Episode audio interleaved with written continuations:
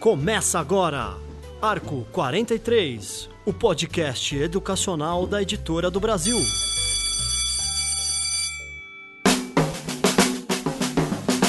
Olá, educadores! Começa agora o podcast Arco 43, uma iniciativa da Editora do Brasil. A gente falar de um pouco de educação sobre diversos aspectos. O programa de hoje está sendo gravado aqui da Bet Educar, diretamente do stand da Editora do Brasil em São Paulo, que é a principal feira de educação da América Latina. E nesse programa a gente vai falar sobre a relação entre família e escola, um desafio diário. Né? A gente fala muito sobre a relação entre. pede muita colaboração da família, é, pede é, essa integração, então a gente vai falar um pouco, tentar debater um pouquinho o que é necessário, o que é preciso para essa relação ser benéfica e duradoura. Então nós convidamos aqui Paulo Afonso Ronca, ele é professor doutor em psicologia educacional e psicanalista. Ele é diretor do Instituto Splan em São Paulo. Professor, muito obrigado pelo, pela presença, está aqui com a gente hoje. Letícia Ferrari, ela é assessora pedagógica e também vai participar com a gente aqui desse programa. Muito obrigado, Letícia, pela presença. Eu começo perguntando para vocês a relação entre família e escola de hoje é a mesma relação que a gente tinha há 20 anos atrás ou não? Não. É, com esses últimos, essas últimas décadas mudou bastante a relação entre a escola e a família. É interessante ressaltar que essa parceria ainda é fundamental para o bom desempenho. Por que, Letícia? Porque enquanto a família acaba se tornando um exemplo, um pilar, onde para o aluno ele conhece os valores, ele tem proteção, ele tem segurança, a escola oferece uma possibilidade de vivência, onde ele aprende a se relacionar com a sociedade e, ao mesmo tempo, é, facilita a questão da formação integral que a gente tanto busca na educação. Professor, o que o senhor pensa disso? Eu penso assim, que hum, realmente a gente não pode dizer se é melhor ou pior a relação, mas é uma relação diferente. E hum, antigamente, meu, há muitos anos, hum, se falava assim: a escola tem que preparar para o futuro, a escola é uma preparação. E, e, e essa questão fica no ar para mim, porque primeiro a gente precisaria perguntar, inclusive sobre a sua pergunta, a gente precisaria refletir assim, sobre qual escola nós estamos falando. A escola pública, a escola que está na periferia, a escola empobrecida. De qual família nós estamos falando? A família classe A, de classe B, a família que também fica na periferia, a família que não existe mais. Para mim, a coisa fica muito complexa quando a gente pensa se esta relação é assim ou assado. Nós estamos buscando uma relação, estamos formando uma relação. Um, e uma das coisas que para mim é fundamental pensar quando eu, quando eu uh, falo sobre a questão família e escola é que nós estamos em 2019 e não temos a menor ideia, a menor ideia do que vai acontecer em 2040, uhum. a menor ideia do que vai acontecer Exato. em 2050. Então, uh, que, o que, que nós deveríamos nos perguntar assim, o que que nós estamos fazendo para uh, poder nos preparar para esta relação escola e família, da qual nós não sabemos nada sobre o que vai acontecer. Está aí uma incógnita para todos os educadores, está aí uma incógnita para todos os cientistas humanos, para todos aqueles que fazem ciências humanas. Exato. É isso mesmo. É, eu gostaria de acrescentar também que, além desse desafio do futuro, a gente também tem um outro desafio, que é a própria constituição familiar. Né? A gente vai falar bastante disso um pouquinho mais para frente, mas é, nas últimas décadas a gente tem uma mudança significativa nas famílias e que afeta diretamente o nosso aluno. Então, concordo com o professor. É, os contextos definem muito a forma que a gente trabalha aprendizagem e educação, e essa mudança da família nos últimos anos faz também com que a gente comece a perceber que outras demandas surgem no mercado edu educacional. A gente vê muito é, no, no, contato diário com o professor, e é uma demanda deles, é, chamando pelas famílias. As, fa as, famílias têm que estar mais presentes, as famílias têm que acompanhar o aluno de perto. Educação não é um, uma, uma, obrigação da escola, precisa estar integrado com a família. Por que essa necessidade de, da família presente?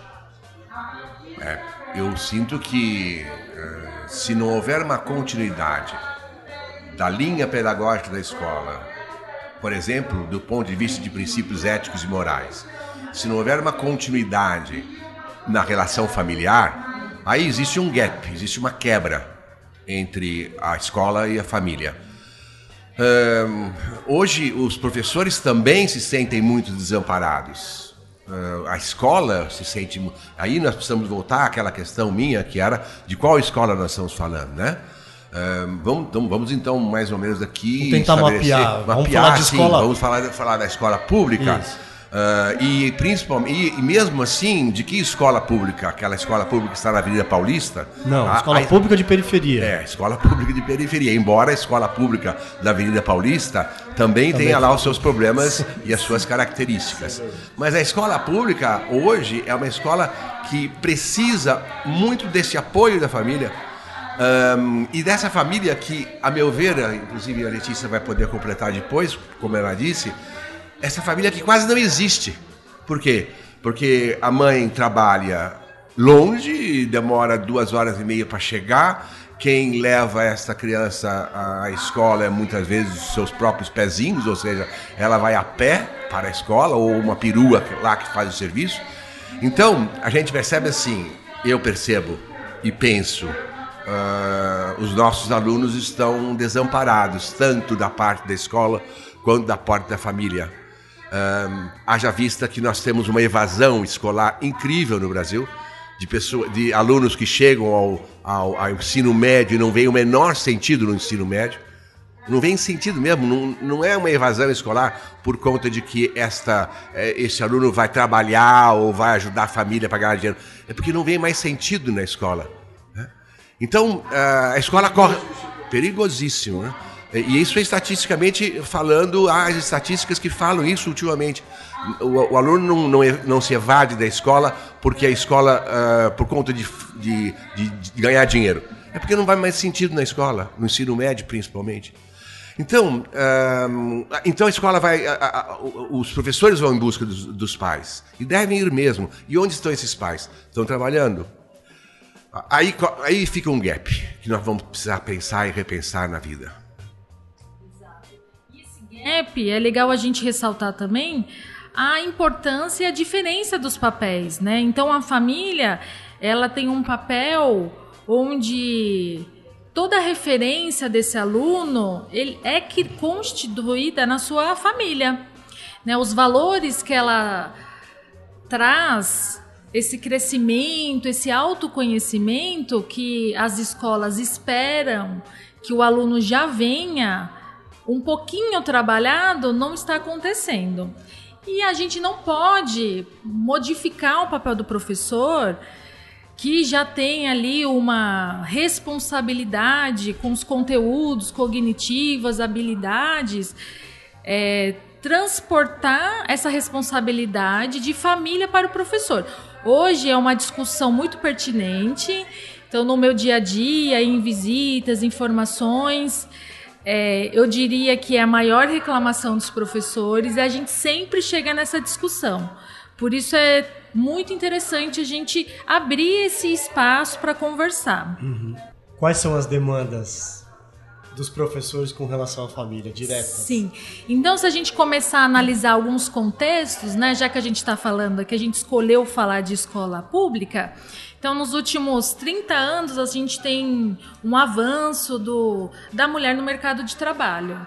Então, antes, algumas figuras já eram distantes, né? Então, a gente tinha ali algumas constituições familiares onde o papel do, do homem, do pai, do irmão, já era mais afastado. Mas sempre tinha uma presença dentro de casa. Hoje, realmente, a gente não tem mais essa presença, né? O contexto social em que a gente vive faz com que todos os adultos dessa família precisem trabalhar e a criança ou o nosso jovem, ele começa desde sempre se sentir desamparado e sem referência. Eu acho que são dois é, pilares muito importantes. E quando ele vai para a escola, ele acostuma a não ter nenhum tipo de interferência de adultos. Então, a primeira dificuldade a tal da indisciplina que os professores falam. Por quê? Se o próprio aluno não tem um direcionamento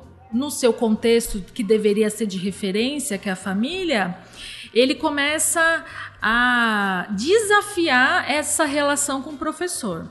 Ao mesmo tempo, o professor não cuida de um ou de dois, ele cuida de 30, 40 ah. é, crianças ou jovens juntos. E ele não tem tempo hábil para desenvolver valores e competências que na família seria muito mais fácil. E a indisciplina, por exemplo, ela teria que vir resolvida de casa? Não. É, seria ótimo se viesse, seria ótimo se a gente tivesse uma solução. Mas não. Só que, se a gente for ler os estudos recentes, a gente vê que a indisciplina ela é gerada ela na verdade se torna um grande pedido de atenção. Então a gente tem crianças que precisam de atenção, que não conseguem no seu contexto familiar e acabam levando isso para a escola e se comportando de uma maneira para que algum adulto, no caso nossos professores, consigam dar atenção, um direcionamento. Então esse é um grande fator da indisciplina. O outro é, seria realmente a questão da aprendizagem. O desinteresse em relação aos conteúdos que ele está aprendendo, mas isso é resolvido ou pelo menos está sendo repensado com a nossa base comum curricular, né, nacional curricular. Então esse essa parte de conteúdo e currículo, desenvolvimento cognitivo está sendo atendido. Mas a grande discussão atual esbarra nas competências socioemocionais. E é onde os professores têm mais dificuldade. Por quê? Porque eles também não receberam essa formação. Então hoje a gente precisa, como educadores, transportar, passar, exemplificar um conhecimento que nós também não fomos preparados. Então existe esse gap, ele só vai aumentando conforme novos profissionais chegam nas escolas e intensifica essa situação é, entre família e escola. Por quê? Quando o profissional, que é o educador, se sente despreparado, uhum. automaticamente ele cobra da família. Sim. E a família, por não ter tempo, devido ao seu contexto social, cobra da escola. Agora, essa realidade que você está falando, da família que trabalha e tudo, é uma realidade diferente na escola pública e na privada? Porque assim, na privada os pais também trabalham, né? E a impressão que eu tenho, é uma impressão, tá? É que os pais de escola particular, talvez eles tenham uma consciência maior do quão importante a família deles, junto com a escola trabalhando, é mais importante, entendeu? O pessoal de escola pública, eu não sei se tem essa noção, claro, alguns têm, mas assim, os dois trabalham, os universos, os dois, universos, os dois pais trabalham. Por que que é, talvez os de escola particular sejam mais ativos, atuantes, preocupantes do que os de escola pública? Não sei. Aí é uma questão delicada que você entra no sentido de fazer uma comparação entre ambas, as duas escolas, que toda a comparação aí é um pouco um pouco difícil da gente fazer. Há um, há um provérbio que fala toda comparação é odiosa. Uhum. então uh, a gente fica um pouco uh, com alguma dificuldade de, de, de, encaminhar nessa, nessa, nessa direção. Uh, a escola pública tem uma, uma diferença básica que é o entorno da escola. O entorno da escola é o entorno rico. O entorno, o, as condições socioeconômicas da, da escola particular são, são condições ótimas. Né? Uh, de, de, Uber, de, de academias, de aulas de inglês, de aulas de natação. Restaurantes. Então, uh, em, entramos em restaurantes, né? Uh, entramos uh, possibilidades de transporte, né? entramos de novo numa questão de entendermos o Brasil como uma referência maior. Né? e é, é, é, nisso que eu gostaria de, de, de, de, de calcar as minhas ideias. O Brasil como referência maior. E qual é essa grande referência que nós temos em termos de, de, de uh, educação, de escola? Tanto faz a escola pública ou a escola particular. Né? Uh, vamos ver uma, uma estatística que, que fala né? uh, de seis, de, de, de cada dez crianças que nós temos no Brasil, seis estão abaixo da linha da pobreza. Quer dizer, por aí a gente já tinha que parar, fechar, fechar o Brasil e dizer vamos rever tudo, não vamos mais pensar em mais nada, porque aí vamos resolver esse problema. Vamos resolver esse problema gravíssimo que nós temos, né? De 10 crianças, seis estão abaixo da e adolescentes, seis estão abaixo da linha de pobreza. Isso vai atingir tanto o pobre quanto o rico. Isso vai atingir todas as classes sociais, claro. todas. Tanto é verdade que eh, eu tenho um, um, uma palestra que eu dou que significa assim, uh, que diz assim, uh, filhos, tem de dar certo? Tanto faz o filho do pobre, o filho do rico, tem de dar certo? Essa é uma pergunta que se faz a todo momento, que, a, que as famílias fazem. Eu quero que meu filho dê certo, eu quero que meu filho dê certo. O que é o filho dar certo? E eu fiz uma pequena enquete lá no, onde eu trabalho, no meu instituto, com jovens de 17, 18, 20 anos, e, e a, a resposta era: uh, um jovem para dar certo, e com os pais também, um jovem para dar certo, uh, eu preciso aprender inglês. Um jovem, o meu filho para dar certo tem que saber informática. E o jovem pergunta: o que é para você dar certo no futuro? Ah, eu poder viajar, eu poder. Uh, e, e isso aí. Aí eu penso o seguinte: nem o pobre nem o rico vão dar certo se a sociedade não der certo. É aí que está o problema. Essa sociedade tem que dar certo. Agora, essa sociedade não está dando certo. Ou seja, ela está uh, quebrada no seu interior, no seu, na sua gênese está quebrada, uh, na, nas suas vísceras está quebrada, porque essas desigualdades atingem tanto um como o outro e fazem com que o filho do rico pode dar certo na vida. Mas muito provavelmente ele vai ser uh, morto por um bandido na rua que não deu certo, porque a sociedade em si está longe de dar certo. Nós estamos criando uma sociedade que ama, em todos os níveis, tanto os pobres quanto os que amam o celular, amam a tecnologia, mas uh, com uma, uma deficiência incrível dessas questões socioemocionais que você fala, e muito bem falado, uh, que estão muito longe tanto de uma escola quanto a outra. Né? Então, essa questão que você levanta, uh, nós temos que pensar assim: se a sociedade não der certo, você pode é, ter a sociedade dividida entre os ricos e os pobres, ambos não vão dar certo. Sim. E eu gosto bastante de apresentar a educação é, em cima desses pilares que o professor falou, né? Então a gente no Brasil não consegue falar de educação sem mencionar a parte econômica e a parte social. A gente vê que são dois pilares que influenciam diretamente a educação.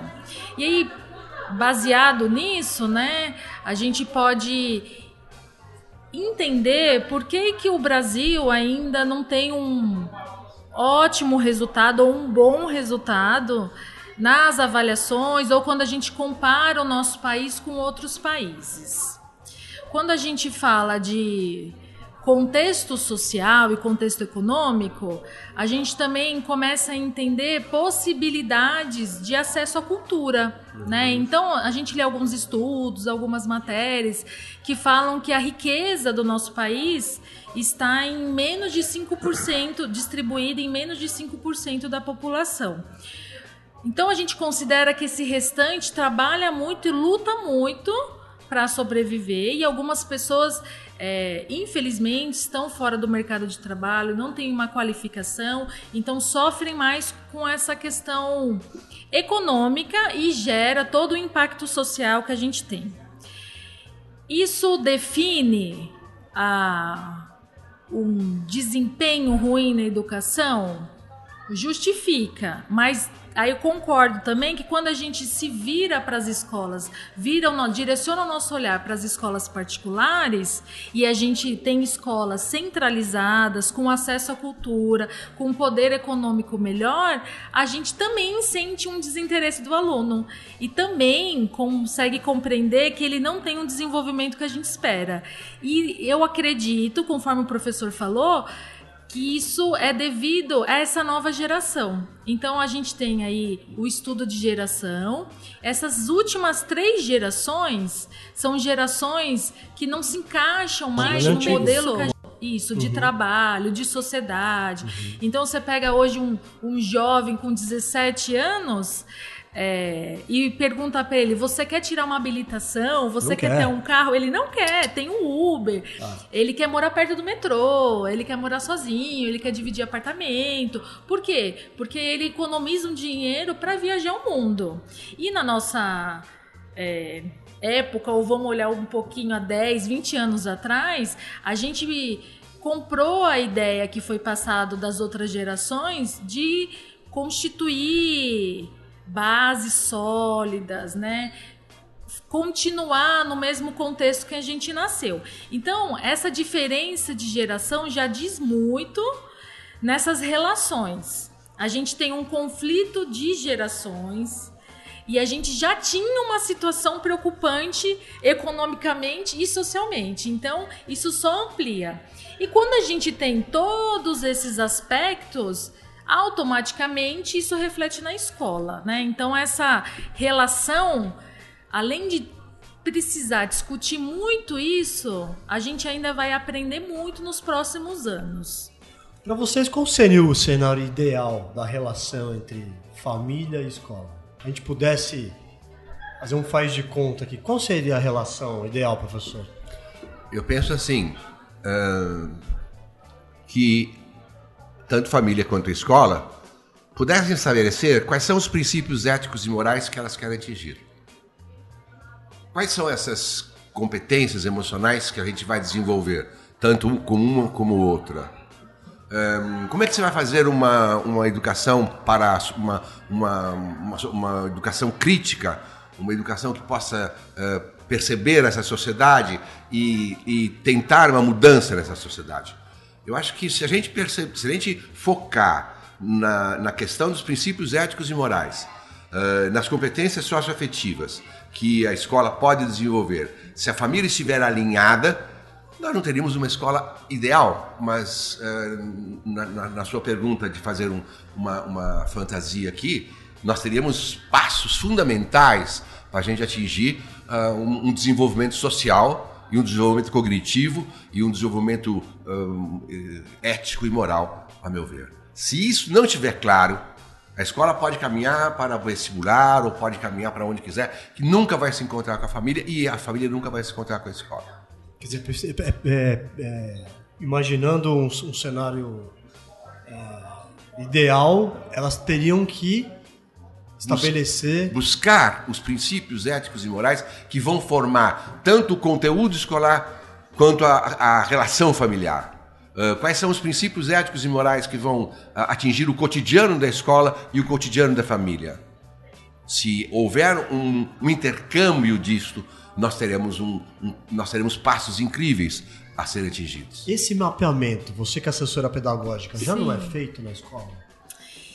É, de forma teórica, né? Então, quando a gente pega autores é, algumas referências, alguns modelos de escola fora do Brasil, a gente valoriza muito essa parceria, essa, esse objetivo final de trabalhar as competências, desenvolver habilidades diferentes, é conseguir passar valores para os nossos alunos. Porém, na prática, ainda é uma realidade muito distante, independente do contexto, ao meu ver. Uhum. Nas escolas públicas, a gente tem uma dificuldade maior, porque a gente tem é, alunos numa escala mais avançada, porém na privada também. E por quê, né, que eu vejo isso? Volto de novo para a questão da formação do professor e porque é, acredita-se que a escola tem uma responsabilidade nos conteúdos cognitivos, nas habilidades cognitivas. Então, para o professor, é, é passado na sua formação que é mais importante ou que ele deveria priorizar a questão do desenvolvimento do aluno nesses aspectos. Então, quando um pai vai conhecer uma escola, o que, que ele sempre pergunta? Ele quer saber da alfabetização. Ele compara o filho dele com o filho do vizinho. Ah, mas na escola do filho do vizinho já estão ensinando as letras e o meu não. Na escola do meu filho não. Então, essa cobrança do cognitivo, dos conteúdos, faz com que as escolas é, acabem deixando também essa parte que é muito mais desafiadora de desenvolver para trás, que são a questão dos valores e das competências socioemocionais. E ao mesmo tempo, é, no final da jornada escolar do, dos nossos alunos, exatamente a mesma família que no início cobrou os cognitivos vai cobrar o socioemocional. Então a gente precisa. Tem sempre essa disputa, como uhum. se não desse para fazer as duas coisas juntas. Então o mapeamento existe. É, ao meu ver, ajudou muito, né? Quem ler com.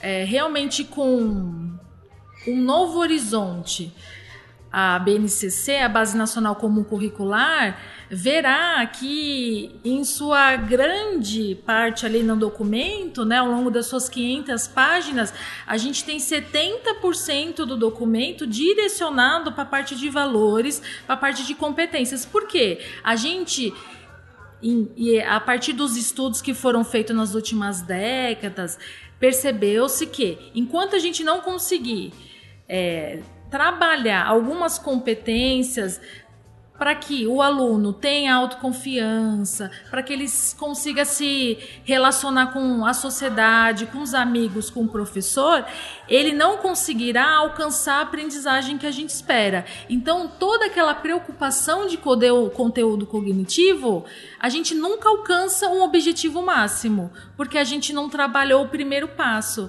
que é essa segurança do aluno, essa disposição a aprender.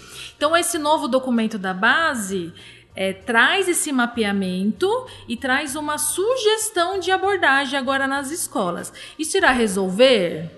Não sabemos, mas é um novo caminho proposto a fim que a gente consiga novos resultados e melhores resultados é, nessa jornada de aprendizagem. As famílias cobram de alguma maneira da escola algum papel que elas mesmas deveriam oferecer? Eu, eu acho que é, ela, elas cobram sim, uh, e vice-versa. Vice é. e vice-versa. Uh, quando a gente está falando de, de famílias e de, e de pais e, e do entorno da escola, eu vejo uma coisa interessante hoje. Para mim, uh, esta discussão entre escola pública e escola particular é uma, uma, é uma discussão ilusória. O Brasil, haja vista aquele exemplo que eu dei para todos nós aqui, de, de 10 crianças, 6 estão abaixo da linha da pobreza. Eu acho que tanto a escola particular quanto a escola pública, que se cobram e vice-versa, e os pais, né, não estão atingindo em nada a educação como deveríamos atingir. Tanto é verdade que hoje quem está na elite é, elite, digamos, é, elite no Brasil não existe, né? Existe gente rica, que tem dinheiro e preocupada com o seu bolso. Mas digamos assim, digamos, né, na elite cultural, na elite econômica,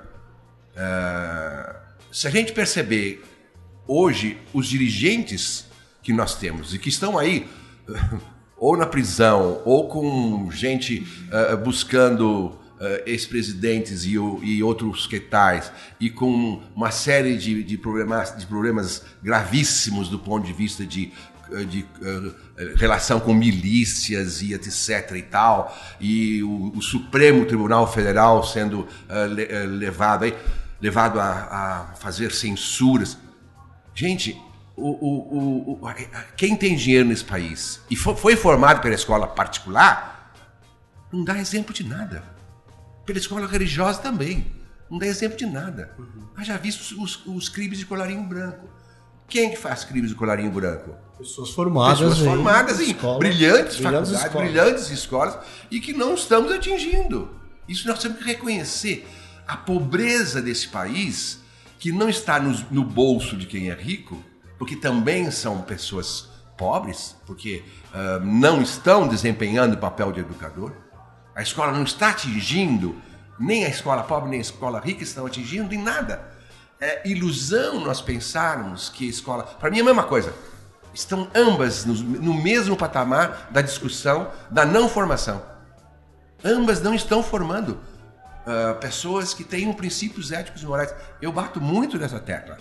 Uh, que se nós não uh, re, fazer, fizermos uma, uma revisão urgente dos princípios éticos e morais que a gente quer, não teremos saída.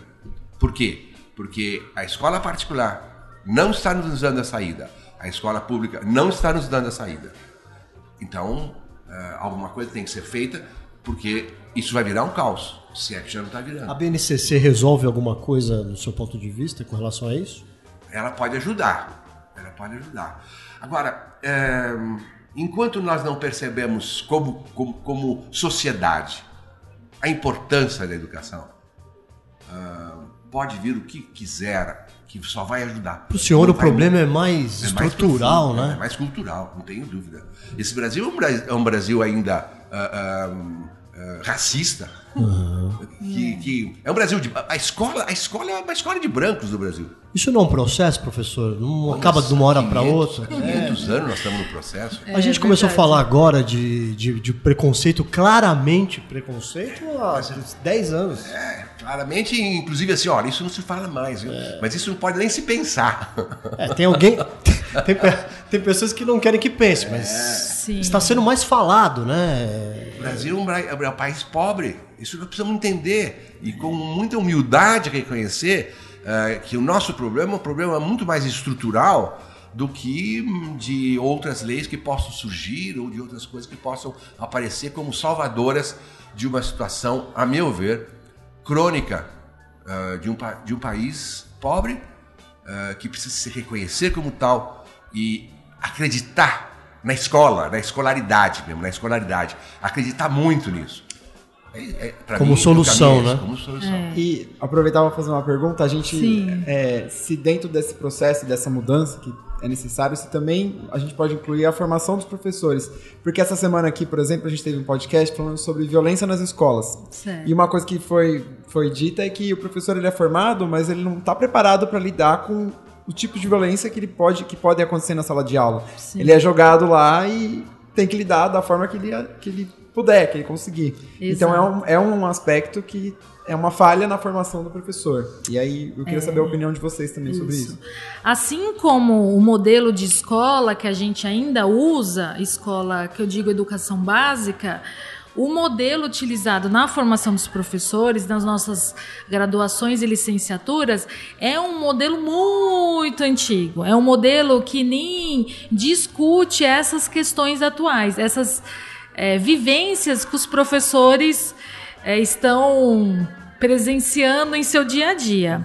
Então, sim, né? Se a gente se a gente repensar essa formação, a gente consegue ajudá-los. Uhum. É, dessa forma a gente acaba? Não. Dessa forma a gente assegura que ninguém mais é, vai vivenciar uma situação ruim em sala de aula? Não. Mas, pelo menos a gente consegue oferecer recursos e ferramentas para que esses professores possam tentar reverter algumas é, situações de conflito que estão cada vez mais aumentando na sala de aula e no ambiente escolar. Essa discussão da formação é super pertinente, né? E ela vem sendo construída ao longo aí dos últimos 10 anos, tanto que o próprio governo está com algumas ações, né? Uma delas é fazer com que essa formação de professor ela preveja é obrigatório um estágio curricular nas graduações e nas licenciaturas. Porém, esse estágio ainda é muito distante da realidade. Então, o, tem algumas ações do governo para começar a repensar esse estágio para que ele seja é, realizado uma vez por semana em uma escola regular para quê? Para até que o professor consiga perceber se é aquela realidade que ele quer para ele. Então, hoje a gente tem alguns estudos, né? O curso de pedagogia é o mais procurado. E aí todo mundo se pergunta por quê? Todo mundo quer ser educador no Brasil? Não. Mas é um curso que as pessoas entendem relativa, que é relativamente fácil. Quando a gente vai analisar o valor das mensalidades, é um curso que é muito mais barato do que um curso voltado para a área de tecnologia, engenharia, uma área de exatas. E ao mesmo tempo, é, no Brasil, existe muitas escolas particulares e o maior número de vagas de concurso realmente são direcionadas para a educação. Sério que as pessoas estão escolhendo pedagogia por isso?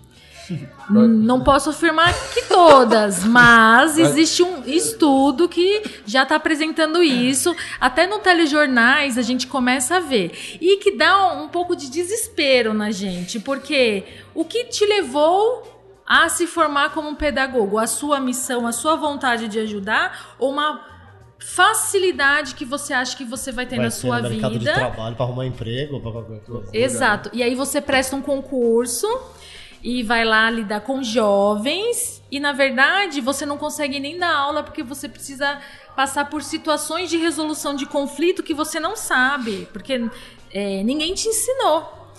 Então existe essa parte. Todo mundo? Não, não é todo mundo claro. que pensa assim.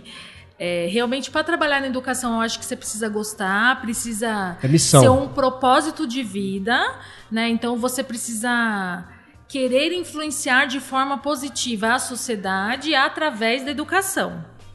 Então, já é um, um bom caminho, mas é importante a gente dar uma olhada nesses estudos. Claro, é claro. importante a gente questionar quem ainda está no contexto ali da graduação.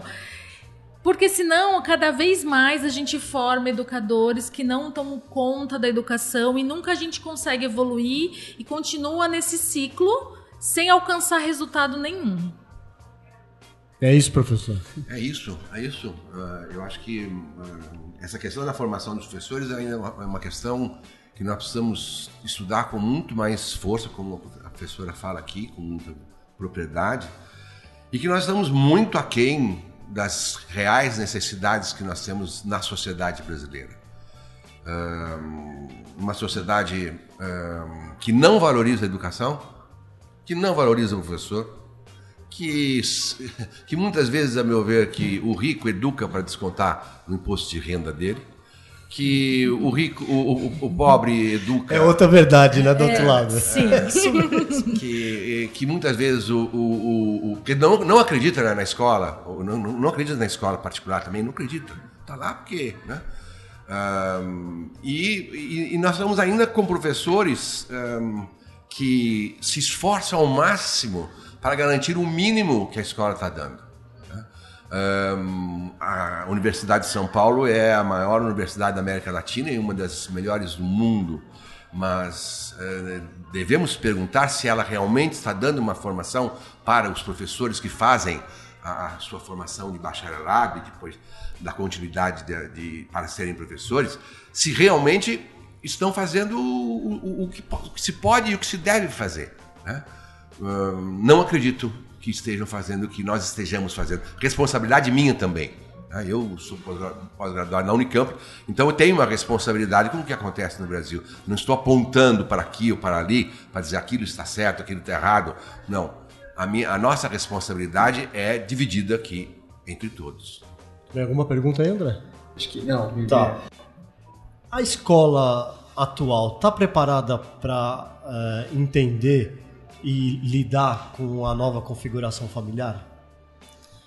Olha, eu gostaria muito que, de dizer que de sim. De novo a gente fala de é, formação continuada, né? Hum, eu nem citaria esse ponto, não. Eu acho que é uma questão de aceitação e preconceito. Então, está preparada? Não. O que existe é um silêncio, né? Então, acredita-se que se a gente não põe em pauta, a gente não precisa falar e ao mesmo tempo a gente se livra de uma situação. É, isso acontece? Não. Porque está na mídia, porque tá, é a vida do aluno, ele traz essa experiência para dentro da escola, os amigos discutem, é, querem saber. Mas o que a gente percebe conversando e circulando no ambiente escolar que essa constituição familiar é muito bem aceita, eu diria até, pelos, pelas crianças e pelos jovens. Mas é, nós, adultos, diria que a gente ainda não se acostumou com essa nova configuração. Mas aceita. Aceita, entende, compreende? É, não sei se aceita, convive, tá, talvez. Okay. Por quê? Porque. E aí, né, a gente vê até algumas questões aqui, vou colocar em pauta. A gente conversa com educadores, todo mundo afirma, não, é, a gente precisa conversar, vamos conversar. Ótimo. Só que, na hora que a gente pega um livro didático que mostra uma imagem, e isso é um exemplo real, uhum. é, com várias formas de constituição familiar. Um uma mulher e um homem, uma criança. E a gente não aponta nada, a gente só apresenta quatro figuras: um homem, uma mulher e uma criança, uma mulher e uma criança, um idoso, uma mulher e uma criança, tudo bem. A última imagem são dois homens e uma criança. A gente ainda recebe é, reclamações tanto de professores, tanto de diretores e até de pais que entram em contato conosco e já apontam que a gente está induzindo para uma situação. E aí eu penso, como educadora, primeiro, em nenhum momento a gente fez nenhum tipo de referência daquela imagem. Então a leitura que fizeram da imagem já é de uma constituição familiar diferente e a pessoa já apresenta sua opinião sobre. Então, diante desse cenário que não é difícil, que eu vivencio bastante nas escolas e conversando com as famílias, eu vejo ou esse silêncio ou esse ataque. Então é muito bonito falar que a gente está trabalhando a questão do gênero, da identidade, das novas constituições, mas na prática, não. Mesmo porque uh, nós não sabemos o que está acontecendo. A gente imagina que sabe o que está acontecendo em termos de, de, de outras configurações sociais e de outros matrimônios, de outros casamentos, mas a gente não tem ideia do volume da coisa. E isso tudo é um processo social que vai se estabelecer muito devagar. Não, é, é, não queiram exigir de mim é, coisas que eu não posso dar, porque eu tive um, eu tenho 70 anos, não parece, né? Não, nem um pouco, nem um pouco. Nem um pouco. Eu tenho, Garanto que não. Eu, eu tenho 70 anos na formação, numa formação. Né? Tive que abrir minha cabeça muito bem aberta. Mesmo assim, eu sei, eu sei e sinto coisas que eu reclamo dentro de mim. Não quero exigir que eu não posso dar. Também não vamos querer exigir de um, de um pai o que ele não pode me dar. Claro. Uh, esse vai ser um processo lentíssimo, lentíssimo. Inclusive nós estamos uh, nós estamos vendo gente morrer por conta disso, uhum. assassinatos de gays, assassinatos de mulheres. Quer dizer, nós estamos ainda engatinhando e sem saber a verdade ou as verdades que realmente aparecem nessa sociedade. Uh, é, é, um preço muito alto que se paga pelos preconceitos, é um preço muito alto que se paga pela ignorância, é um preço que se paga quando, quando uh, se mente descaradamente que houve um kit gay quando nunca houve um kit gay. Mentira deslavada, deslavada, da, do, mais, do mais absoluto uh, sentido, que não poderia, nunca houve um kit gay. Isso foi invenção. Para quê? para provocar realmente que mais o preconceito e mais uhum. a responsabilidade. Reforçar. Né? E outras, as escolas partidas, as escolas, essas porcarias aí. Bom, não vamos nem conversar sobre isso, porque aí fica, dá nervoso, dá né? Até nervoso, dá nervoso. Dá é nervoso, mentira. Dá. É mentira. Você pode, eu aguento tudo, mas menos mentira. É. Então, é, esse é um processo social lento, vagaroso. Infelizmente, muita gente vai morrer. Infelizmente, nós não vamos ver isso nos próximos 50 anos, não vamos ver isso. Um, nós temos que nos acostumar uh, a muitas coisas. É uma escola que não discute maconha. Não sabe discutir. Os pais não discutem maconha com os filhos, os filhos não discutem maconha com a escola. Uh, uh, esse seu silêncio é perfeito. Você fala perfeitamente isso. na minha escola, não. Na minha escola, não. Aqui não, não imagina que não tem. É. Todo mundo fuma. Os jovens de hoje, 95% fumam maconha. Só que na escola não se fala sobre isso, porque se falar sobre isso, ai se o pai souber que o professor está falando. E esse papo, então, do, do homem que está aí com cinco com dedos tipo em riste para matar pessoas. Nossa, nós estamos retrocedendo. Nós estamos retrocedendo mil anos. É, em vez de nós avançarmos, não se discute o aborto, não se discute casamentos homo, é, hetero, é, homoafetivos, nada se discute. Então, esse silêncio a meu ver, é, é um câncer. É um é, a gente pensa que o silêncio é bonitinho, mas ele é um câncer que vai comendo esta, esta relação escola e família. E o que mais é, me entristece é pensar que, é, se não na sua totalidade, a maioria dos nossos problemas poderiam ser resolvidos através da comunicação. Eu acredito nisso como pessoa. E hoje não, a gente lida com uma situação de ainda de opressão, onde nem diria que a gente não pode falar a nossa opinião, mas ninguém pergunta a opinião. Então, quando a gente vai para o contexto escolar, é, o jovem, eu acho que ele gostaria assim de conversar, porque é muito mais fácil conversar na escola alguns assuntos do que na família. Sim. E a gente não dá esse espaço. Então, qual é a outra forma, o outro caminho que não seja pela comunicação? É fazer isso, é impor algumas algumas barreiras ali de comunicação, de expressão e sempre impor um comportamento. Né? Então, eu quero que você seja assim. Então, a gente acredita que, não falando de maconha, de cigarro, é, os nossos jovens não irão procurar por isso. Mentira. Mentira. Pelo contrário, é capaz que eles ainda sofram muito mais da consequência, porque eles vão tentar aprender sozinhos e podem se perder no meio do caminho. Então a gente ainda está muito distante. Porém, existe. É uma teoria muito bonita. A gente fala muito de comunicação, né? Quando a gente vai para a prática realmente educacional, e não digo só na educação regular, eu digo também no ensino superior, né? A gente não está disposto a colocar ali algumas questões que são desconfortáveis. Sim. Como pessoa, como sociedade, né, nos nossos papéis profissionais.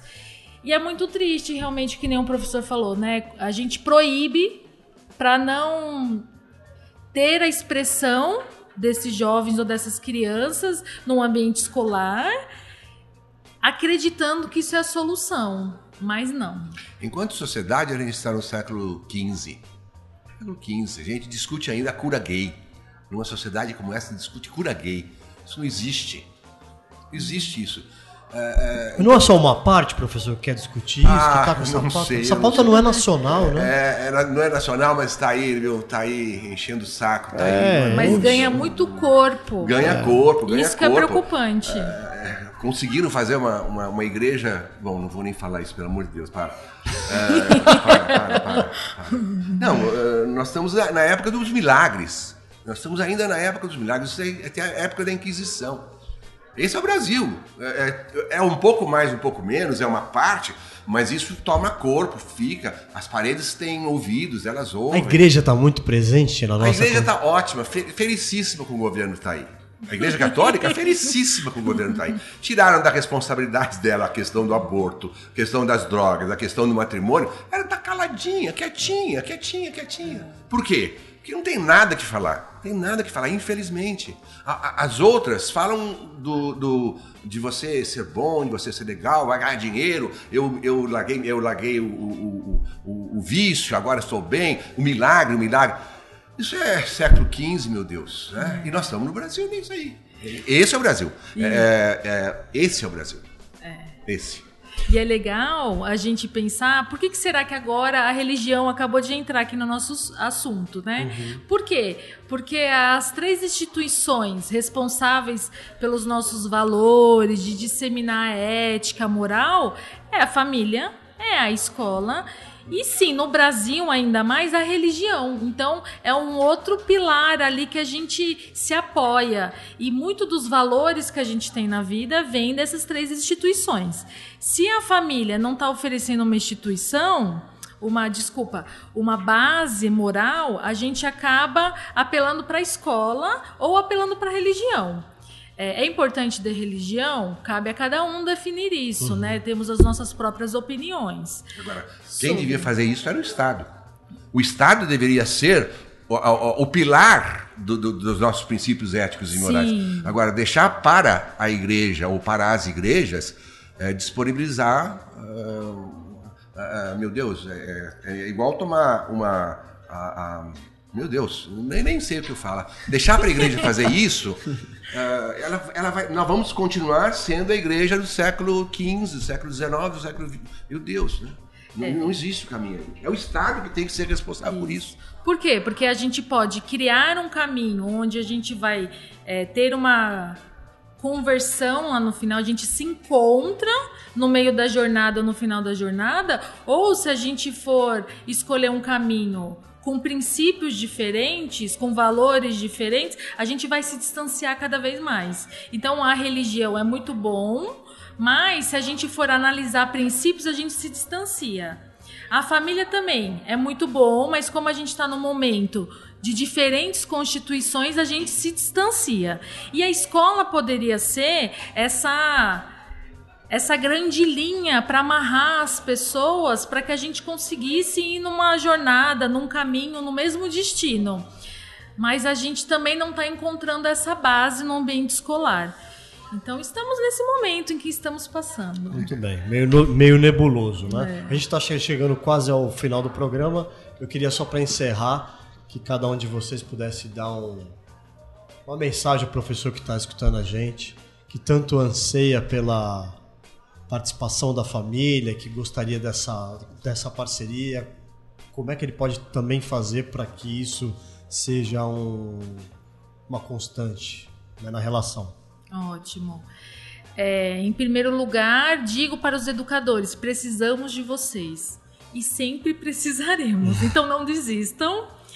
Em segundo lugar, é, não são todas as famílias, mas começar a ver a família como mais um aluno, né? Então, uhum. ofereça também o seu conhecimento e a sua sabedoria como pessoa para esses pais. Boa dica. Quando a gente começa a discutir de quem é responsabilidade, a gente investe todo o nosso tempo discutindo e não fazendo.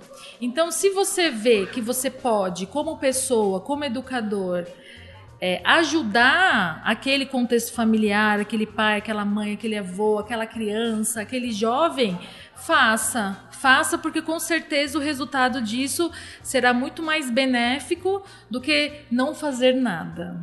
Obrigado, Letícia. É, eu vou falar uma frase só para terminar, uh, para o professor que me ouve. O seu lugar hoje é mais nas ruas do que na escola. Fantástico. Isso. Como ontem. como ontem nesse país, né? As Foi manifestações quarta, do quarta, começo de maio. Antes de ontem, antes de quarta, Antes de ontem, antes de ontem. 15. Sim. Ah, eu fiquei muito feliz de ver professores ali, muito feliz. Tempo que eu não via tantos professores ali ah, gritando, falando. E não era movimento político. Não, né? não era Não. movimento político, era movimento de educadores e educandos, né? Exato. Contra a- as barbáries que nós estamos vendo aí. Professor, hoje os- o nosso, não é o seu, o nosso lugar é nas ruas. Agradeço aqui, agradeço Letícia, agradeço vocês e até a próxima, se Deus quiser. Obrigado, gente. bom? Obrigado a Agradeço. todos também que estiveram aqui com a gente na Bet Educar nessa, nessa prentada de, de gravação de Podcast. programas, né, André? E muita gente elogiando e passando Hoje, e dizendo legal, hoje- o pessoal aqui fora gostando. Bem legal. Enfim, até o ano que vem. Estaremos vem. aqui. Até o ano que vem. Até. Obrigado, gente. Forte abraço. O Ar Obrigada. 43 é uma iniciativa da Editora do Brasil. Muito obrigado a todos e até o próximo programa. Você ouviu Arco 43, o seu podcast educacional, uma iniciativa da Editora do Brasil. Nosso compromisso com a educação brasileira começa pelo nome. Acompanhe nossas redes sociais: facebook.com barra Editora do Brasil, youtube.com barra Editora do Brasil e o Instagram arroba Editora do Brasil underline oficial.